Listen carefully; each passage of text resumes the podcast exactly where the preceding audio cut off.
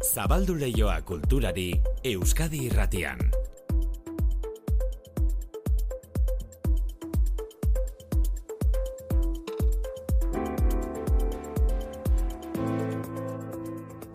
Hemendik aurrera azken arrok jaialdiaren xetasun guztiak, kultur leioan, baina oraindik ere musikan tolosako abezbatzen lehiaketaren ajearekin segitzen dugu. Horixe da, suar abezbatza da urten tolosako nazioarteko txapleketak utzi digun izena handia, suar abezbatza. Epaimaia txundituta utzi du abezbatza euskaldun honen mailak. Eta tolosan irabazteak txartela emango die Europako txapleketan parte hartzeko, hain justu, Bulgariako barna izeneko tokian izango den txapelketan. Europako txapleketa horretaz galdera egin diote, amarona saioko kideek, Esteban Urzelai, suar koruko zuzendariari. imaginatuko duzen bezala euskal koru batentzako tolosan irabaztea, bueno, eh, izugarrizko altxorra da.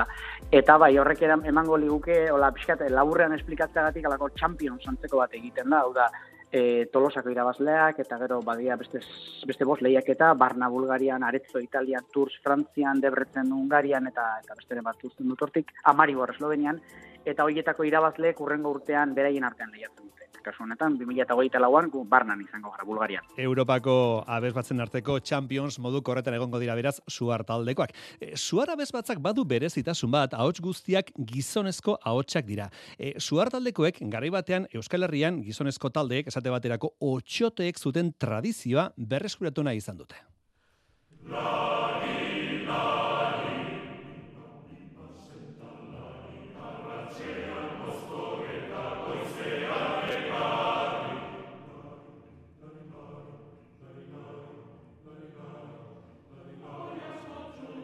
Gora ezagun e, suar taldeko abezbatzako zuzendari Esteban Urzelaik ze esan zien atzo Euskal Herratiko amarona saioko lankidei. Ainara Zuazabeitia, Maria Agirre eta Arantxa Hartza e, koru batean kantatzeari buruz aritu ziren izketan, eta Estebanek esan zien sekula ez dela berandu koru batean izena emateko. E, suarren, gizonezkoen koruak bultzatzen ari dira, baina gizon, emakume eta ahots guztiak dira beharrezko Euskal koruetan, azken aldian jende gutxi animatzen ari delako. Koru tradizioan gizonen abez batzek eta otxoteek eta orfeoiek eta izugarrezko e, arrakasta izan zuten, hogei garren mendean zehar, eta egia da gaur egun pixkat e, gizon koruak batez ere galtzen ari direla, ba, gero eta gutxi, bueno, orokorrean gero eta gutxiago kantantzen delako, eta aprobetsatzen duteko izateko iruroi apuntatu zaitezela ja, koru batean, entzun dut eta hasierako elkarrizketa. Zuk uste, Eh, hombre, Zuk noski, kantatzea, ba- kantatzea beti da ona eta inoiz eta berandu. hori, hori, hortaz seguru gaude, seguru gaude Esteban, gertatzen dena da Mariak zioena, ez da, alakoxe maila altua ikusten dugu daukazuela, nor sartzen da hor? Zuen Maila, artean? maila guztietako, maila guztietako eh, koruak daude eta eta kantatu egin behar da. Eta laguntzeko Bai. zaudete? Noski, Vale, noski, nik, vale. nik ho- hogeita pik urte egin ditut, eh, aurre eta gazteekin eh, koru Bai. lanean, eta, Bai. eta zoragarri izan da bide hori, eta eta eta jende guztia animatzen dute Hmm, kantatzera. Kantatzera, ez da. Bale, eta ari zinen esaten, e, bukatzeko hori tradizioan bazirela gizonezkoen babes batzak, eta orain pixkat, hori pixkat apalduta dagoela, Bai. oro har abes batzen munduan gertatzen den fenomenoa dela, ez? Hori Eta bereziki gizonezkoak ba, gutxi dira, orduan eh, gizonezko abesbatza bat sortzea eta honako maila bat lortzea oso zaila izan da. Eta bilatu nahi izan duguna pixkat hori izan da, ez da, otxote eta orfeoien tradizio horretatik eta eta jarri zuen e, sorgindantza edo madinaren obrak eta horietatik tradizioko obretatik abiatu eta bueno, ba, gaur egungo kompositorek ere ba, obrak egin ditzaten e, gizon koruentzako eta horiek ere kaleratzen eta eta plazara ateratzen. Esteban Urzelai, beraz, suar koruko zuzendaria. Zorionak beraz, e, zorionak suar koruko kidei. Bestelakoan, gaurko kultur leioan, zilarrezko Euskadi sariak banatzen ditu liburu saltzailen elkarteak eta aurten Miriam Lukiren argialdiak liburuak jaso du saria. Liburu saltzaileak ez dira saltzaile hutsak izaten, gomendioak ematen dit, dizkietelako eroslei. Begira ze pasaizo kontatu duen Miriam Lukik berak. Akordatzen nahi zuztailean, Mariasun Landa kontatu zidan, juntzala liburua erostea, eta hemen, donostiko liburu denda batean, topatu zuela saltzailea irakurtzen liburua. Eta esan zidan, ezin zaizu ez errobeagori gertatu. liburu saltzaileak eh, irakurtzen baldin badu eta gustokoa badu, hori zuretzeak, zure lanarentzat onena da. Luki beraz, aurtengo zilarrezko Euskadi sariaren irabazle, gaztereraz sari berdina irabazi du Juan Tallon idazlearen obra maestra liburuak. Zineari dagokionez, iruñera joko dugu gaur arratsaldean hasiko delako mundua eta giza eskubideak erakustaldea. Ostirala bitarte, lehen egunerako bere zinearen bitartez eta erakusten dituen egoera sozialen bidez, gorputzaldi txarra uzten duen, baina aldi berean beti zer pensatu ematen duen zuzendari baten filma. Ken Loach, Ken Loach zuzendariaren filma. Eta gaurko kulturleioak ze gorputzaldi utziko dizuen, ba, zuek ikusiko duzu. Momentuz, segi entzuten. Euskadi irratian kultur leioa. Manu Etxezortu. Dani Fano etorri da gure gana, Dani, zer moduz? E, uno, Manu, E, azkeneko hitzein genuenetik, izan da albisterik komiki gintzan eta ilustrazio munduan, Joseba Larratxeren izena asko ipatu dugu, azken aste hauetan berak irabazi duelako ilustrazio saileko Euskadi saria, ni naiz Mikel Laboa libururako egindako lanagatik, beraz, bada izen bat aipatu beharrekoa, eh? Joseba Larratxerena, Josebizki, ezta? Zalantzari gabe, bai, bai, ba, oso ondo merezitako saria. Aha. E, bueno, lan zoragarria da, nik uste ito bat dela, gailur bat izan dela, ez? Bai. E, ni ez naiz Mikel Laboa komikia. Unai Turriaga eta Arkaizkano ere egile dira, marrazkiak egin ditu, bueno, e, Unaik eta Arkaitzek egin dituzte gidoiak eta e, marrazkia berriz Josebak, ezta? Bai, bai, talde, Talde lana, bai. talde lan ikaragarria eta talde ikaragarria, ez? Bai. talde horretatik ezin zan beste zerratera.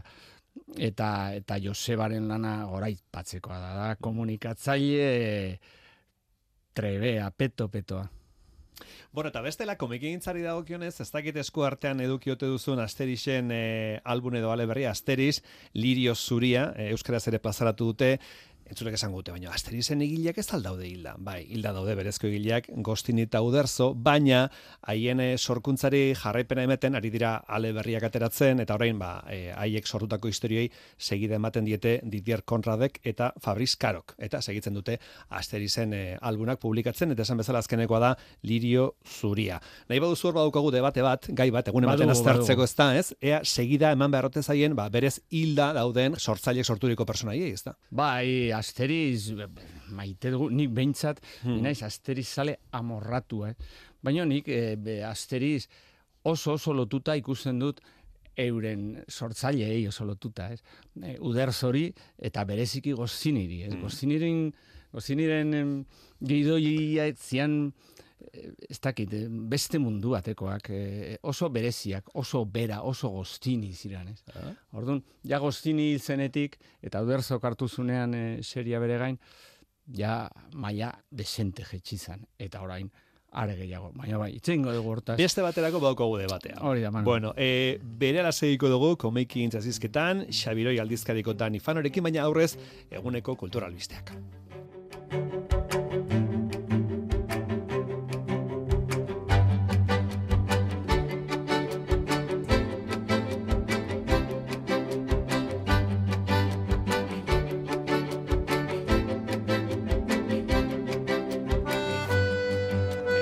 Oraindik zazpi hilabete baino gehiago falta dira, baina azkena rock festival jaialdiaren hogeita irugarren edizioari buruzko zebait xetasun hasia gara ezagutzen.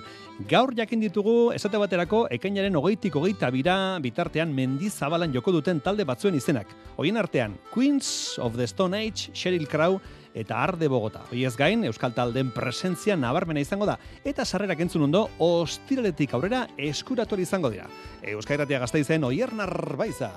Ekainaren hogei, hogeita bat eta hogeita bian berrogeita bostalde joko dute azken arrok festival jaialdian mendizabalan izango diren kontzertuen aurrerakina eskaini dute gaur eta amazazpi talderen izenak ezagutarazi dituzte. Eba Castillo azken arrok festival jaialdiaren komunikazio arduradunak laburbildu du. Rock and roll bueltan da. Gaur aurkeztu dugun artisten aurrerapena. Uh, Queen of the Stone Age, Sheryl Crow, Arde Bogota, Glenn Hazard edo Ty Seagal besteak beste etorriko dira. Uh, eta Australian zerrera jarriko dira zerrak. Entzuten duzuen hau Queens of the Stone Age talde Kaliforniarra da, jakitera eman dituzten amazazpi proposamen musikaletatik bakarra da mendizabalan lehenago jo duena, askorentzat, azken arrok festival jaialdian izan den zuzenekorik onena eskaini zuten 2000 eta maikan, Alegin askoren ostean antolatzaileek lortu dute berriz ekartzea.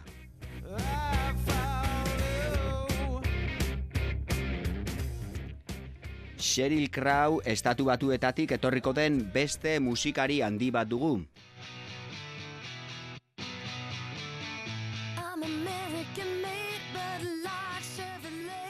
Michael Jacksonentzat koruak egiten jardun ondoren bere bideari ekin zion country, rock, pop, folk eta blues estiloekin jolasean aritzen da.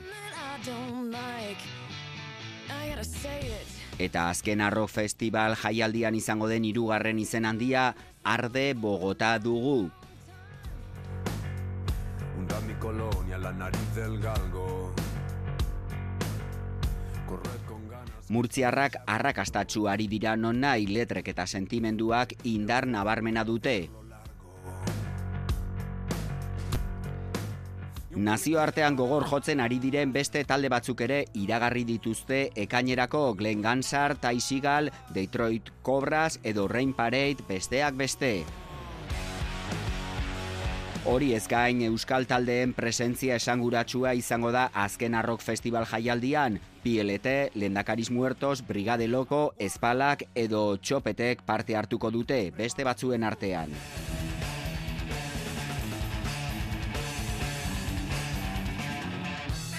Sarrerak ostiraletik aurrera jarriko dituzte salgai.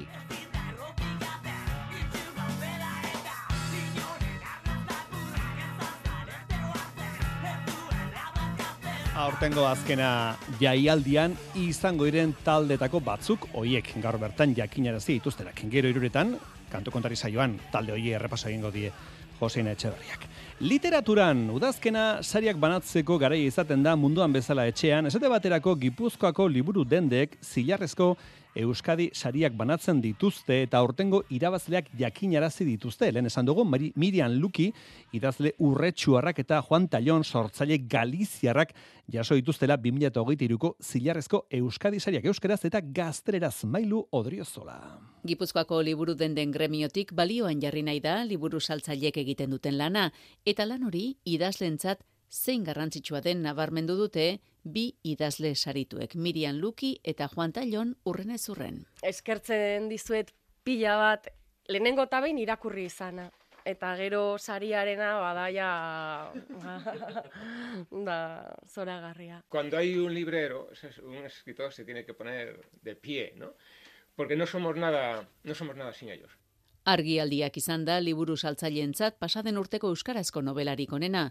Miriam Lukik idatzitako ipuin sorta honetan, gizakiak berdindu egiten dira. Nere bidea izan da ba, giza kondizioan arakatzea eta batez ere berdintzen gaituzten ezaugarri hoietan eta ipuin hauetan hori agertzen da ba, epairik gabe ez, baina bai giza kondizioaren miseriei begiratzen zaie. Nere asmoa edo helburua edo esperantza edo desioa izango litzateke ipuin hauek ba, irakurlean nunbaiten ukitzea. Argialdiak eta obra maestra liburuak nabarmenduko dira beraz, Gipuzkoako liburu dendetan, eta baita nadar komikigilaren lanak ere, berak jasoko baitu ostegunean komikigintzan ematen den zilarrezko Euskadi saria. Ontza liburu dendan izan da, sari emate ekitaldia, liburu zinguratuta nola ez. Eta liburu artean ospatuko da datorren larun batean, liburu den deneguna. Aste osorako egitaragua antolatu da besteak beste, Jasone Osoro, Aizea López edo Iban Zaldua idazleek, beren lanak aurkeztu eta sinatuko dituzte entzun duzu bai larun baten izango dela liburu den den eguna. Guazen segidan Bilbora, Guggenheim Bilbao Museoak Gego infinituan neurtzen erakusketa aurkeztu du. Gego izen ez ere ezaguna den Gertrude Goldschmidt artistaren atzera begirako handi eta aparta da. Nazien gandik iesi Venezuelan egin zuen bere ibilide artistiko osoa. Astrakzioaren aitzindarietako bat dugu eta Latinamerikako hogei mendeko bigarren erdiaren artistarik esanguratsuena. Jorago martiarena. Gego infinitua neurtzen erakusketa kronologikoki eta gaika antolatuta dago, eta gegok forma organikoen egitura linealen eta abstrakzio modularren bidez egin zituen ekarpen formalak eta kontzeptualak aztertzen ditu. Ogoi garren mendearen bigarren erdian, Latin Amerikako estenak eman zuen artistarik esanguratsuenetako bat da gego, eta bide zeharo personala kategorizaziorik onartzen ez duen aurratu zuen bere ibilbide artistikoan. Erakusketa honek, lau amarkadako ibilbide artistikoari errepaso zabala ematen dio Juan Ignacio Bidarte Guggenheim Museoaren zuzendaria. Gego infinitua neurtzen erakusketak, egun eta berroketa mar bat eskulturak, marrazkiak, grabatuak, eunak eta instalazioak biltzen ditu bere bilbide osoan eginda. Berrogei urte hauetan, gegok lerroaren, espazioaren eta volumenaren arteko harremana aztertzen zuen eta bere lanak arkitektura eta diseinuarekin lotura zuzena zuen abstrakzioan aintzindaria izan zen eta horren adibide garbia bere ekarpen ezagunena erretikularea izeneko ambientazioa. Mila bederatziron da irurogeita bederatzian sortu eta larogeita bir arte aldatu edota evoluzionatu zuena. Triangelo oinarria duten pieza modularren ensamblajea da laburresan da eta pieza hoiek altzairuan eta aluminioan egindakoak dira. Mila bederatziron da irurogeita bederatziko ekainan sortu zuen eta esandakoa ostera hainbat erakusketari begira aldaketak ezarri zituen obraren muntaian. Ana Lope de Munain, Guggenheim Museoaren prentsa kidea.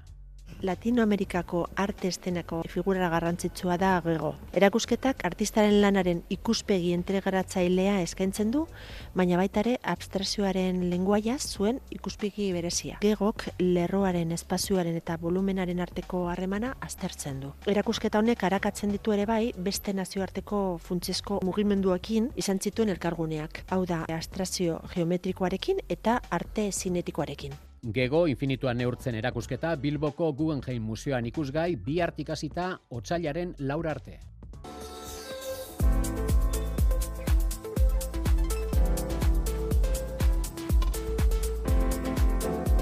Euskadi Irratian, Kultur Leioa. Ba, gurekin Dani Fano, esan dugu lehen e, torri zaigula. Aurki, e, Hernani Komik, hasiko da, Dani, e, datorren asteko ostiral eta larun batean, izango da, Hernani Komik zer da? E, azoka bada, baina euskaraz egindako komiki gintza ardatz duen azoka bat, ezta? Bai, hori zen asmoa. Nik uste, e, garai batean, duela amarra ma bosturte, mm. euskarazko berritasunak ez ziren hainbeste, tagian ezakan zentzurik e, komikia, euskal komikia, ardaz zeukan zerbait eh, antolatzea, ez? Baina orain badakagu muskulo eta produkzio eh. nahiko alako azoka esanguratxo bat eta eta garrantzitsu bat antolatzeko, ez? Aha. Esan dugu amazazpita emezortzien izango dela, hernanen izango da, izenak garbi dioen gixan, zerra egiten den bigarren aldia, eh, Dani? Hau da bigarren aldia.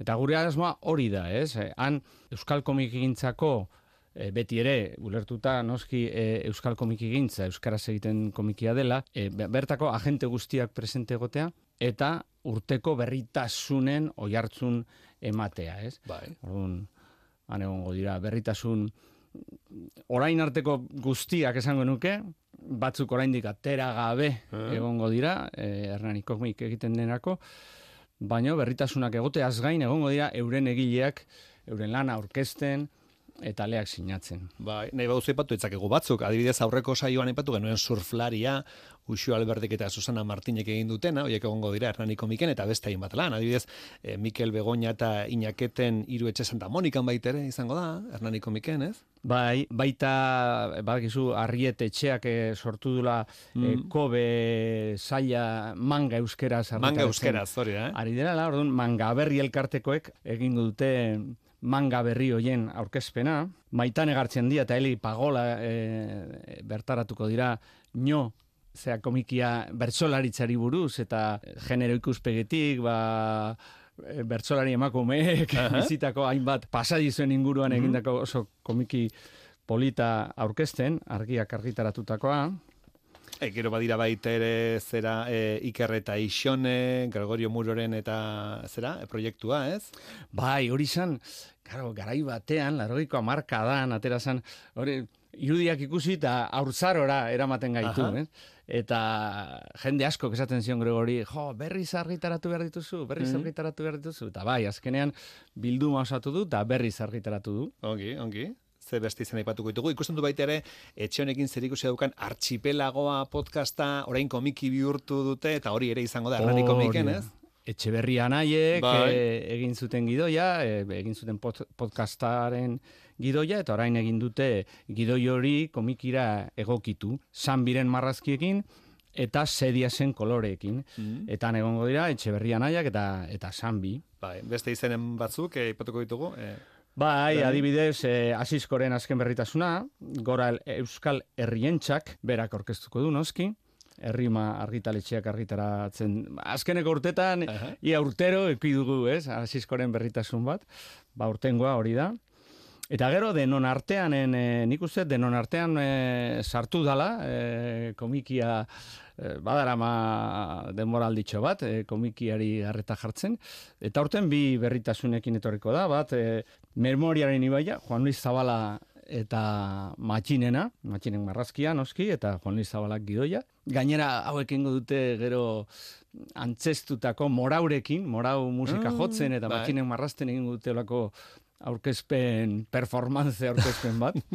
Osangi. Eta gero, nik interesa handia dut ere, elur gorrituaren egunak Mhm. eh, ikusteko, amaia telleriaren gidoiarekin, eta Laida Ruizen eh, marrazki, marrazkiekin. Eh? Bai, bueno, esan dugun gixan, auguste izango da Hernanin, Hernani komik, azaroen amazazpita emezortzien, datorren asteko ostiral eta larun batean, eta Hernanin jendeak errastopatuko du Hernani komik, atsegindegi plazan. Atsegindegi plazan. Hori da, han izango da salmenta postuak eta, eta gero, e, e, beste ekitaldi batzu baitere, biteri eskolan, e, izango dira?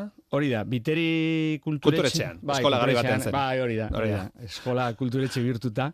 Hor egingo da, bueno, nik sekulako interesa daukadan en, egitasmo bat, eta izango da, bueno, urtero, eh, Hernani komiken eh, emango du, emango zaio, ba, norbaiti, eh, Mm. komiki gintzako persona, personajeren bati, Josep Camino saria. Eta aurten, Juan Luis Landari emango zaio. Oso sari merezita. Juan Luis Landa gure komikigile nabarmenetako bat izateaz gain, gure komikiaren historian egitasmo ia guztietan egon da. Bakizu, hasi zen, ipurbeltzen, gero egon zen e, kalabaza tripontzian, Ah. oarsaldeako marrazkilari Bai. ia guztiak bezala, gero parte hartu zuen gabain, gabai marraztu zuten e, taldekoa zan, gero baskoskon historia izan zen horren ondoregoa, eta gero noski iratiren sortzailea, ez? Hainbeste eh, ahotan darabilgun irati filma. Ba, gero Paulo Urquijok zine bihurtu zuen, ez? Ba, hori, oinarrituta dago Juan Luisek sortutako personaia. Eta zegongo da, bere lanari buruzko erakusketa bat, Hernani komiken? Orduan, egongo da Juan Luis eh, Landaren originalen erakusketa. Mm. Eta original batean ikusten duzu artistaren bihotza. Ikusten duzu bere egiteko modua, bere kafetantak eh, erorita horrez, eh, lan egiten zuen bitartean. Ez? Mhm. Originalak maite dugunak, eh, arte bezala komikia maite dugunok, nik uste eh, originalen erakusketak bereziki maite ditugula. Ongi, ongi. Eta, eta nik esango nuke orain arte ez, ez zaielo egin, olako erakusketa bat, Mm. eta Hernani komik. Eh, Hernani komiken bitartean, eta gero beste uste amabostegun egongo da. Jarraituko duela Hernaniko Biteri. kulturtxan. Juan Luis Landaren erakusketa. Juan eh? Luis Landa. Bueno, eh, bera jasoko du Josef Camino, saria. Bai. Beste egun batean esplikatuko diguzu, norri izan zen Josef Bai, Camino, bai, ez? bai, Pista gixera esango dugu, aurreko mendeko apaiz bat, oino apaiza eta Hori idazlea, da. eta Hori. komiki gilare, bai, ez? Bai, eta Ja. lehenengo komikietako sortzaile, sortzaile, nan, bueno, na, nagusi da, Bai. bat, bueno, gure, gure aita bitxia, edo, esakin nola esan. eh? Oso ongi, oso ongi. Ja. Bueno, beraz, Hernani komik, eh, ba, euskeraz komiki gintzan zabiltzaten on topalekoa izango da, ez da, ez? Hori da asmoa, Bai. Manu, hori da asmoa. Gero salmenta postuetan egongo dira ere beste komikiak gaztelaniaz eta beste erabateko eh, komikiak, baino bai nahi dugu euskal komikiaren etxea izatea eta ea komikizalen egutegian ja Finkatuta geratzen denez. izar gorritxoa Durangoko azoka dagoen Bai, bezala, edo donosteko jazaldia, edo tak, Hernani komik, ez? boligrafo gorriakin nabarmetzen dan egun hoietako bat ea bihurtzen den. Hori da, hori da asmoa. Iaz oso kontentu gelditu gelditu ginean, salmenta onak izan zian, Mhm. jendea etorri zan, egitarauko eta sekulako eguraldi txarra izan genuen. Eta hala ere jendea etorri zan, egitarauko ekitaldiak ia bueno, hor zeuden alki guztiak bete ziran, interesa badago. Eta guk sekulako gogoa interes horri erantzuteko. Osongi, badakizu, itzordua Hernanin datorren astean. E, Xabiroi aldizkariko Dani Fano, urrengor arte. Urrengor arte, Manu.